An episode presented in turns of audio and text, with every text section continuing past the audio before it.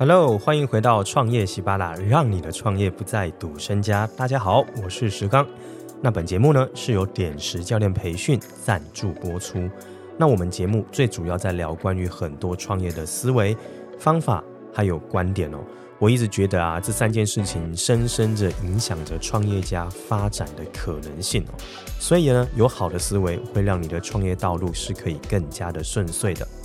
今天要跟大家聊的主题呢，上次从人才以后，接下来聊聊商业面。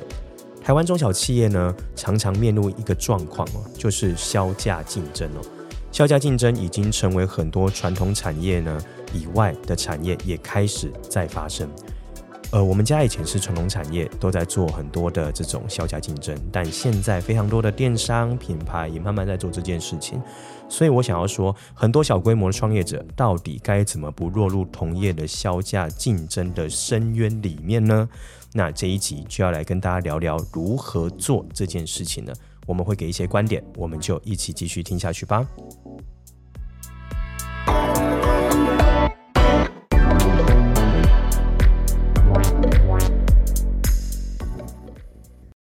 首先呢，我要先说结论，我们再来说细节哦。结论就是呢，你要创业，绝对不要降价，也绝对不要做销价竞争哦。因为这一条路一旦你走上了，你就会陷入万劫不复，这是真的哦。所以呢，先跟大家先说明，你要创业就不要卖低价，就不要做销价竞争。那为什么呢？很简单。只要呢是销价竞争，你永远没有办法做出品牌，做出有高毛利的这种商业模式了，因为消费者就已经认定你是在卖便宜货，所以不管你是什么产业，我会鼓励你不要做销价竞争哦。好，那开始了，那到底该怎么做？我们可以呃，就是不掉入这样的一个迷思里面。我觉得两件事情，第一件事情是要从市场商业面来做定位。那第二件事情就是要建立品牌溢价，就这两件事。那这两件事，我相信有非常多的人，或很多创业圈的朋友们，或者是很多的老师们，也都在谈论这件事情哦。所以我今天想要从这两个角度来聊聊我自己的观点跟看法，也许可以有一些不一样的启发吧。呃，先说呃市场所谓的市场定位、市场商业经营面哦。我觉得第一个就是，我觉得现在的产业里面呢、所有的产品都已经鲜少是突出的，所以现在的商品，我觉得不要是一个主打。什么意思呢？商品重要吗？我会说，呃，已经不是最重要，但又不能没有商品哦。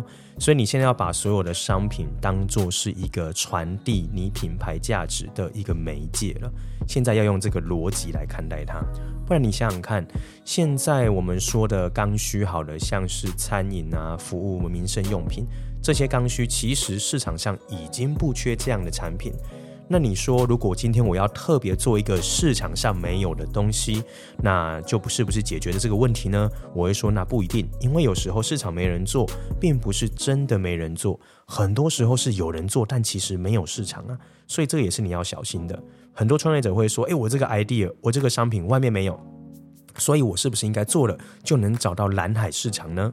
哦，我现在会说，基本上现在没有蓝海市场，基本上都是红海市场。哦，不管是吃的，不管是用的，不管是玩的，好，你会发现已经很少有所谓真的特殊到不行的商品。所以我会说，你要找到新的空白，来自于你对消费者趋势跟市场的掌握。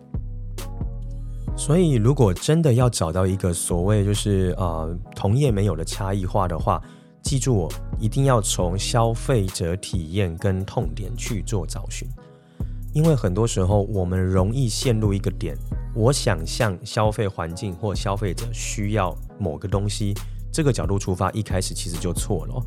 呃，怎么说呢？因为你是站在一个你自己的角度，除非一件事情你自己就是使用者，那可能就有一点点机会。那这过程中，当然你还是得调查跟你类似的人，他真的都是这么想的，或者在他的使用情境、生活情境上，真的有发生这个痛点。好，我觉得这个是要特别提出来的。所以我会说，你必须要从消费者的生活习惯里面去找到他到底哪里有一个待被解决的问题。这个时候，你才会盘点。那我自己目前拥有哪些资源跟优势？我是真的可以解决这个问题。好，这是第二步。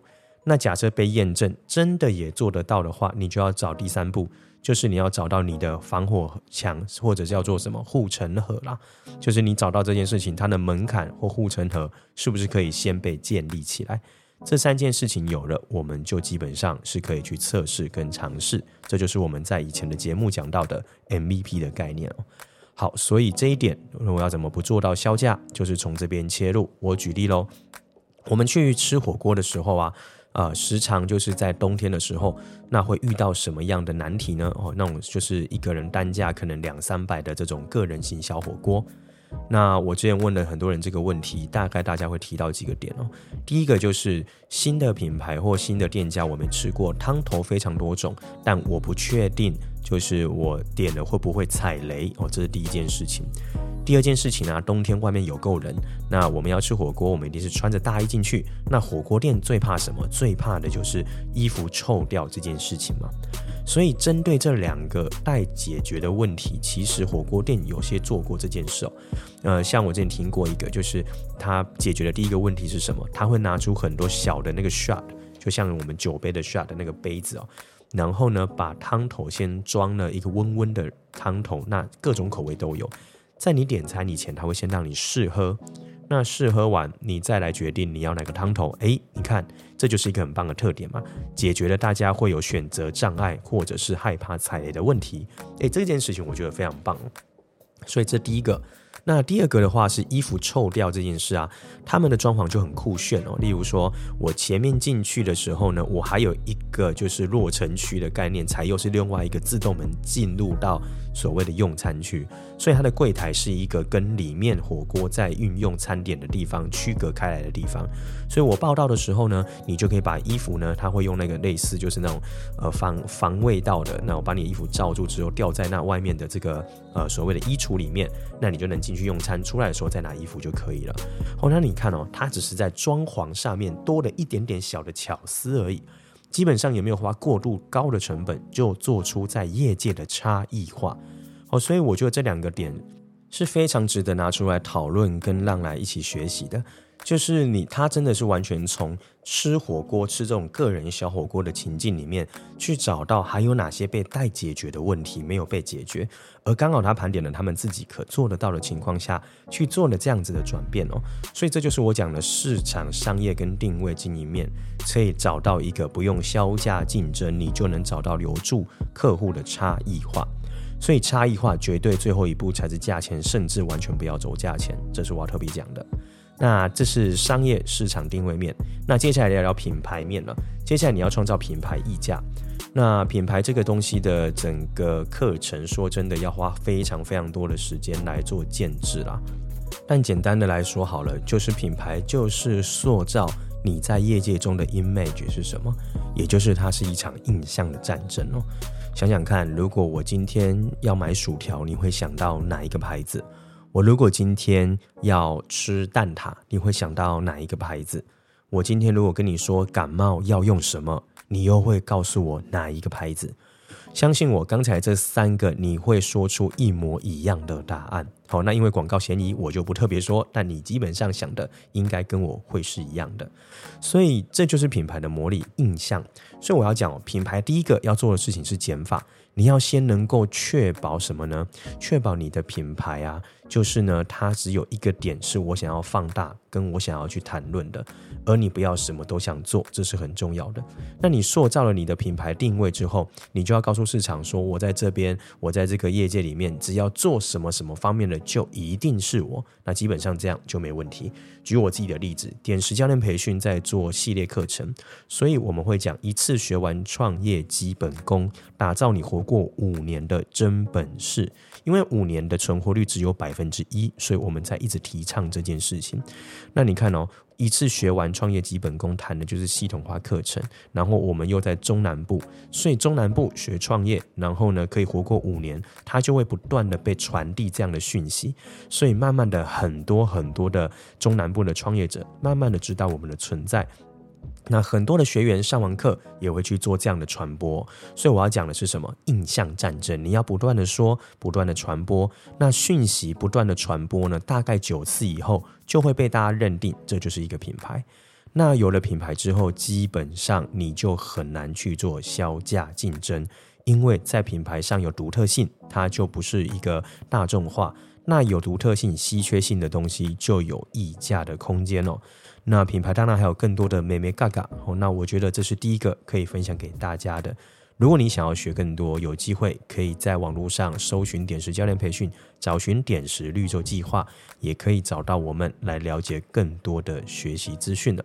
好，所以品牌有价这件事情呢，你只要最后收集在什么？你去买 iPhone 的时候，你不可能跟它杀价。那基本上这就是品牌的力道。好，做个总结，一是一刚才讲的这两件事情，就是市场定位跟市场的这个呃，就是商业性。然后第二个是品牌的溢价，哦品牌的溢价这两件事情定义下来，基本上你学会了，你就不需要再做过多的，就是降价跟削价竞争了。好，希望这一集呢，简单的观点对你是有帮助的哦。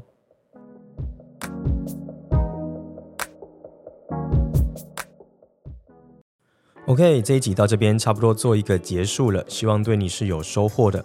如果你喜欢的话呢，也可以分享给你周边正在做销价竞争的创业者朋友吧。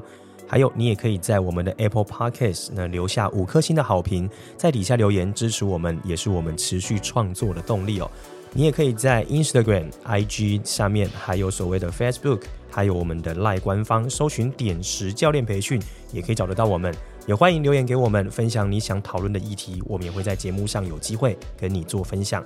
希望这一集呢，也可以让更多人呢，中小企业跟制造业不要再进入销价的无限回圈哦。好，这是今天这集的节目，创业喜巴拉，让你的创业不再赌身家。我们就下次见喽，拜拜。